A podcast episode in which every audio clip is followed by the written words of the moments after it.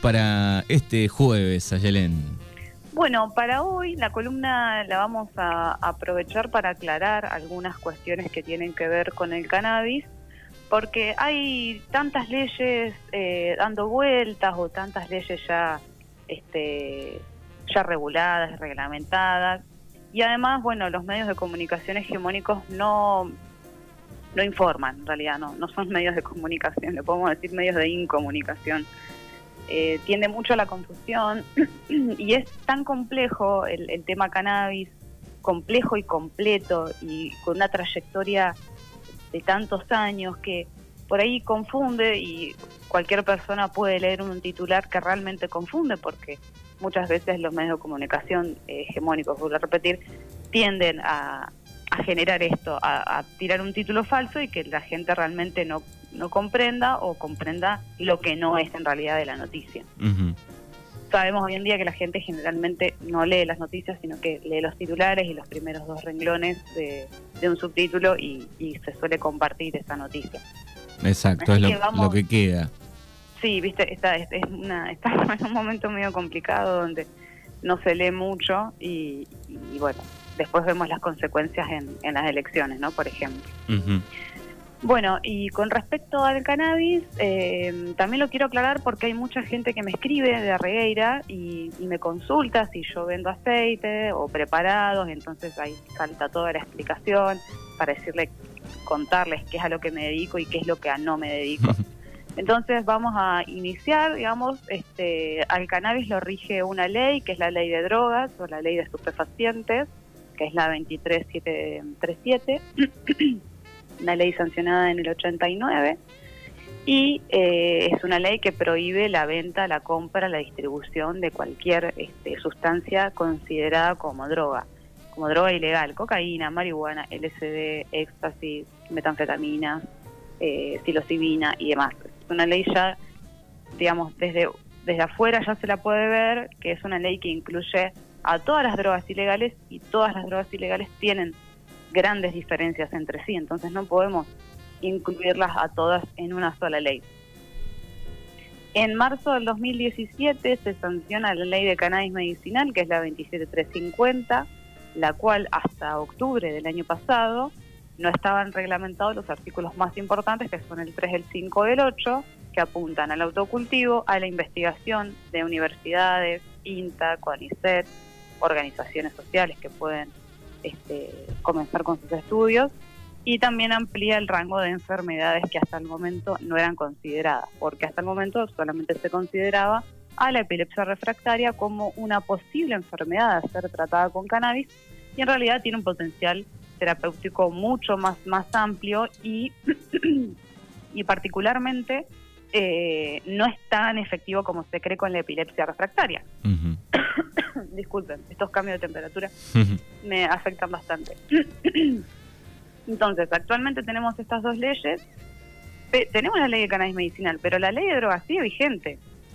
Y los jueces, policías y, todo el aparato este, estatal y judicial de, de la Argentina sigue utilizando la ley de drogas cuando una persona la encuentran con marihuana en la calle y no está registrada en el ReproCan, que después vamos a hablar de eso. O una persona que cultiva y no está anotada. Eh, entonces, o una persona que simplemente entraron a su casa a robar una bicicleta, por ejemplo, y el policía vio plantas, entonces llama a toxicomanía y ahí se inicia todo el tramiterío y ahí salta la ley de drogas porque la persona estaba cultivando para sí. Entonces, mientras mantengamos esta ley de drogas, va a seguir sucediendo todas estas cosas que les comento lo que podemos hacer, lo que tenemos, digamos, la herramienta que actualmente tenemos es la ley de cannabis medicinal, la 27350. Que la única forma, digamos, de hoy en día de cultivar de manera legal es anotándose en el Registro Nacional de Cannabis Medicinal, que es el ReproCan, que se hace a través de la plataforma Mi Argentina. Por la misma plataforma donde se obtiene el carnet de conducir, el carnet de vacunación y otros papeles. Eh, me acuerdo que Mi Argentina salió cuando estábamos en plena pandemia teníamos que hacer el certificado de circulación, ¿te acordás? Sí, sí, sí. Teníamos que hacer. Entonces, actualmente lo único que nos respalda es la herramienta, la ley de cannabis medicinal, en donde eh, una persona, una persona que cultiva, una ONG o un médico pueden, o médica, pueden anotarse en este registro e iniciar los trámites para cultivar de manera legal.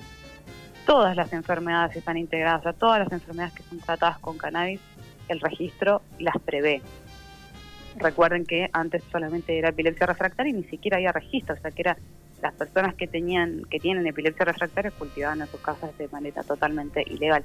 Por más que la ley los respalde de que sí, existe el uso medicinal para tratar la epilepsia. Bien, así que para el autocultivo, eh, la página Reprocran. Exactamente, para autocultivo, para cultivarle a otra persona, por, es este no es muy intuitivo el, el registro, eh, vos podés anotarte como persona, como cultivador, cultivadora, como ONG, como médico, médica. Eh, sí o sí tiene que estar, si vos te vas a inscribir como persona o como cultivador, cultivadora, eh, tiene que estar tu médico inscripto para después vincularte con los códigos que te de vinculación que te saltan este, al inicio de... Sí, sí, que ahí arranca otro problema también porque no hay muchos médicos, ¿no? Que estén... Ese es el problema, exactamente, gracias Manu. Ahí es el problema porque no todos los médicos o médicas saben sobre cannabis. Eh, hay muy pocos, en La Pampa tenemos uno solo, anotado en Reprocan, es bastante vergonzoso y hay un montón de médicos encima. Quizás una baldosa y sale médico, como un abogado y un contador acá. Así que eh, es bastante problemático porque en la provincia tenemos uno solo, que por suerte obviamente es el que integra el centro de estudios y, y demás, digamos, es un compañero de, de trabajo, de militancia y amigo. Entonces, todas las personas que a mí me vienen a consultar que tienen una enfermedad neurológica, porque Matías es neurólogo, eh, los mando con Matías, digamos. Entonces, Matías este, inicia, la persona primero se inscribe como persona, no como cultivadora, porque eso es un error que me sucedió a mí, que estoy en el tema. Imagínense a personas que no tienen nada que ver. No es muy intuitivo, por eso lo vuelvo a repetir. Hay que notarse como persona primero y sobre el final te pregunta si vas a cultivar para sí o para un tercero. Entonces ahí después eh, le pones lo, que vos consideres que, que, vas. Pero como persona que cultiva para sí, te tenés que anotar como persona, no como cultivadora. Yo me anoté directamente como cultivadora, porque digo, bueno, es la solapa de cultivadora, me anoto acá, te cultivo para mí. No, es como persona. Así que es medio, medio engorroso. Eso te genera un código de vinculación, que después tenés que ir al médico con ese código se hace firmar unos, este, unos papeles de unos consentimientos este, donde vos lo firmás, después el médico sube toda esa papelería y este y después, sí, con toda la suerte del mundo, te puede llegar a llegar en una semana, un mes, dos meses. Ese trámite también está tardando bastante, pero es la única herramienta legal que hoy en día tenemos, que si bien tiene este, fallas por todos lados, porque eh, establece un número máximo de nueve plantas y hay personas que requieren más plantas. En un momento establecía solamente el cultivo en interior. El cultivo en interior, este, tener nueve plantas en, interior eh, no es lo mismo que nueve plantas en exterior. Y para pacientes con cáncer o con enfermedades neurológicas que requieren mucho más cannabis, nueve plantas en interior sinceramente no es nada, teniendo en cuenta que las plantas se cosechan más o menos cada tres meses. Sí, sí, para aquel que digo lo está pensando, imaginando, digo, eh, para producir el, aceite según qué tipo de enfermedad, digo, se necesita este mucho volumen, ¿no? Claro, claro, hay enfermedades que requieren dosis mínimas, pero hay otras que requieren dosis máximas, por ejemplo la esclerosis múltiple. Eh, un usuario muy muy conocido acá en La Pampa, Martín Barco, también integrante de SAICAN, este, integrante también del Consejo de la Municipalidad, este, tiene esclerosis múltiple y es una enfermedad muy compleja. Él estaba en silla de ruedas y, gracias al cannabis hoy en día anda con un bastón de un solo apoyo. Pero él requiere dosis muy muy altas y, eh, digamos, consume casi todo el día, consume aceites como una, digamos, un piso, una dosis piso, y después cuando tiene los episodios de crisis se vaporiza y, y tiene que vaporizar bastante. Entonces nueve plantas en el interior realmente para él es eh, realmente insuficiente. Aparte, también teniendo en cuenta que es una persona que no tiene movilidad reducida, eh, necesita, digamos, este, alguien que lo acompañe en el proceso, porque no puede agacharse fácilmente y hacer trasplante, entonces también necesita un acompañamiento. Así que bueno, esas son, digamos, la herramienta legal que tenemos y después lo que se está tratando en comisiones es la ley de cannabis industrial que hemos estado hablando, es cannabis medicinal y cannabis industrial. Con cannabis industrial me refiero a cáñamo. eso se está tratando en comisión recién. Y bueno, y son tiempos de, elecciones, que son el domingo, el domingo, ¿no? Sí. El domingo. Así que este, eso está, viene muy lento, dicen que va a salir, que no, que sí. Pero bueno, vamos a ver qué sucede después del domingo y bueno, también está finalizando el año. Entonces eh, es bastante complicado, quizás no salga este año o principios del año que viene. Bueno, qué importante, digo, estamos todos iguales con la garganta, ¿eh? Qué importante, eh, qué importante que cada vez más especialistas y médicos se sumen a esto, ¿no? Porque eh, al, momento de, tener algún, alguna enfermedad, algún inconveniente, bueno, lo, bueno es obviamente consultarlo, que el especialista, el médico sepa, ¿no? Y, sepa este, qué aconsejarnos, eh, qué aceite preparar, eh, autocultivar o, comprar, ¿no? Sí, exactamente. Bueno, comprar, digamos, es legalmente no se puede comprar. Legalmente vos no podés ir a una farmacia a comprarlo. Todavía este, no está la producción nacional como para abastecer a las farmacias. Eh, lo que va a pasar en un principio, digamos, es eh, van a venir de afuera eh, aceites preparados que otros países los están haciendo. El problema es que va a venir a precio dólar. Y ayer el dólar cerró en 205 pesos. Entonces, si sacas cuentas, realmente te conviene anotarte en Reprocan, que es gratis, anotas en un registro y cultivas en tu casa de manera legal. Así que eso es lo... Y incluso esto pasó en Chile. Bueno, Chile tiene una historia económica, sociopolítica bastante mucho más compleja que Argentina, donde tienen leyes de cannabis, tienen dos o tres también, eh, y lo que sucedió en un principio es que, bueno, aprobaron la importación de aceites. Bueno, pero ¿qué precio? Y tiene una economía mucho más desgastada que la nuestra, mucho más devaluada. Entonces, realmente los laboratorios tuvieron que tirar los aceites porque no los vendían, sacaban promociones de 3 por 1, no los vendían, no se los vendían a nadie porque es realmente muy costoso para la, población chilena y además porque tienen leyes de autocultivo y la gente cultiva. La gente cultiva para ellos y, tienen asociaciones con médicos, médicas que les asesoran a las personas que no saben. Porque generalmente pasa esto con el cannabis. El paciente sabe mucho más que el médico o la médica. Entonces el, el médico, digamos, solamente te, te inscribe en el registro como para que vos tengas una herramienta legal por si llegas a tener problemas. Pero la persona, el paciente que toma aceite o, vaporiza hace años, sabe qué variedad le hace bien, sabe. Sí, sí, porque viene investigando por su problema eh, en, ese marco también ilegal desde hace mucho tiempo investigando, ¿no? Claro, tal cualmente. Entonces se convierte casi en una medicina autogestiva. Eh, entonces muchas veces nos encontramos con eso, con que el paciente sabe 10 veces más que el médico y la médica. Y eso está bien también. Eso está bien que así suceda, porque siempre es como un cambio de paradigma. Siempre el médico, la médica como palabra sabia y le entregamos nuestras vidas prácticamente al médico, a la médica y la toma, hace lo que quieras.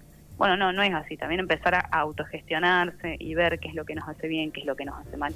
También es realmente importante y, es una herramienta de empoderamiento para todas las personas. Exacto, y, y en muchos casos, y esto obviamente lo dicen especialistas y son médicos también, digo, bueno, a veces eh, no, no es que va en contra de, la farmacéutica, de lo que ya hay, digo, a veces son eh, tratamientos para bajar un poco, no sé, las pastillas y, acompañarlo, ¿no? Es un tratamiento alternativo que en algunos casos acompaña, pero este, no va en contra de esto tampoco, de los fármacos y otras cosas, ¿no? Claro, tal cualmente. Es una, eh, es una terapia que acompaña. Si bien hay veces en donde eh, se logra hacer toda una retirada de medicamentos, sobre todo las personas con fibromialgia o con esclerosis múltiple, que generalmente toman 15, 20 medicaciones por día, imagínate cómo tienen el estómago y el hígado, realmente a la miseria. Eh, toman protectores gástricos, pero es una medicina que es una medicina complementaria que acompaña. Eh, yo tengo un amigo, por ejemplo, que tiene epilepsia y eh, su uso de cannabis es complementario, no puede dejar la medicación porque tiene muchas crisis epilépticas. Entonces el cannabis, digamos, en él es una medicina complementaria, no exclusiva. Eh, así que sí, hay, hay de todo, pero lo importante es estar acompañados y acompañadas, este, tanto por, por el médico, por la persona que vos confiás y que y que le entregas tu salud y, que le planteas tu problema para tratar de encontrar una solución, como también tu grupo familiar o de amigos es realmente muy importante que la persona se sienta acompañada. Pero eh, pensando un poco anoche cuando hablábamos, bueno, de que ibas a hablar hoy, digo, es cierto que hay este, poca información, la gente está un poco perdida, aquella que se quiere interiorizar, que tiene algún problema, digo, está, hay como este, todavía hay mucha información que la gente no sabe. Sí, eh, realmente, es como te digo, los médicos, los medios este, generalmente no informan o, informan mal, eh, muchas veces es a propósito, así que esta es la realidad del cannabis. Seguimos teniendo la ley de drogas, la 23737, que cualquier juez policía te la puede sacar a relucir en un, en un allanamiento este, irregular, y lo que tenemos ahora es una herramienta que es el ReproCan. En ReproCan vos este, podés anotarte y legalmente eh, podés cultivar. Eso no implica que no te allanen, porque hay un montón de casos que hay personas inscritas en Reprocan y que las han allanado o que les han sacado la marihuana que transportaban, porque Reprocan te permite transportar. Eh, vos pensás una persona que es con esclerosis, vuelvo al mismo caso, que necesita consumir todos los días, este, necesita transportar si se va de viaje. Entonces Reprocan este, prevé eso y te permite transportar 40 gramos y cuatro goteras de aceite.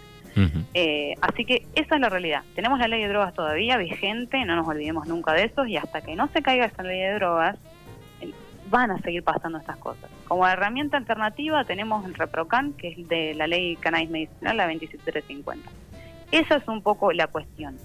Por el momento, autocultivo. No se puede comercializar en las farmacias ni nada. Hay gente que lo hace, que vende, sí, por todos lados por Mercado Libre, por los grupos de compra y venta de las localidades donde vivimos, por Instagram, por Facebook, sí lo hacen. Pero ¿qué tiene ese aceite o ese derivado? No lo sabemos. Viene del mercado negro, por lo tanto puede estar contaminado, no puede ser la variedad que necesitamos, que eso es gravísimo. Porque yo siempre pongo este ejemplo, porque me pasó miles de veces, lo he escuchado. Una persona que tiene problemas para dormir accede al mercado negro y compra aceite el aceite la mantiene más despierta. ¿Por qué? Porque no es un aceite indicado para dormir. Porque es una planta, un aceite que se hizo con una planta que tiene determinado, eh, determinados terpenos y determinada cantidad de THC, que la persona la deja más despierta. ¿Entendés? Entonces, sí, sí. digamos, ¿cómo sabés vos lo que estás tomando? Eso nunca lo vas a saber. Sí lo vas a saber el día que vos cultives tu planta, que sepas de dónde vino la semilla, que sepas el contenido de terpenos, de cannabinoides que tiene, y ahí sí vas a saber para qué enfermedad sirve o síntoma y a qué dosis, que eso es fundamental. Sí, y el, y el día que se venda en la farmacia, digamos. En algún momento, digamos, se va a comercializar en las farmacias porque la ley de cannabis industrial prevé grandes producciones de cannabis medicinal y cannabis industrial para luego ser comercializadas en la farmacia. No digo que todo lo de la farmacia obviamente es bueno, porque hay cuestiones, digamos, que hay este, medicamentos que tienen más efectos adversos que positivos. Pero por lo menos vas a saber qué lo que estás consumiendo, y a qué concentración. Sí, sí. Eso lo vas a saber, o sea, va a estar escrito en un prospecto. Y si dudas del prospecto, lo mandas a analizar. Sí, mandas a analizar y te va a decir, hay universidades que lo hacen, y te va a decir qué contenido de, de cannabinoides, terpenos tiene y ahí te sacas la duda completamente. Bien, perfecto. Bueno, ahí está un poco el resumen de cuál es la situación actual, aclarando algunas dudas. Por lo pronto, eh, argentina.gov.ar, en la parte ReproCan, ahí se pueden este, registrar y hay algunas, este, algunas dudas también ahí que pueden aclarar. Sí, hay un instructivo, bájenselo, se los recomiendo, pues yo no lo, descargué pero no lo leí, así que se les recomiendo que lo descarguen y lo lean, porque hay cuadros explicativos donde te dicen cómo te tenés que anotar y traten de conseguir, digamos, médico médica que esté inscrito en ReproCan y que no les cobre, porque ese es otro problema. Como el registro se lo dieron a los médicos y las médicas, no se lo dieron a profesionales de la salud en general, sino tenés que ser exclusivamente médico médica, tenés que tener ese título.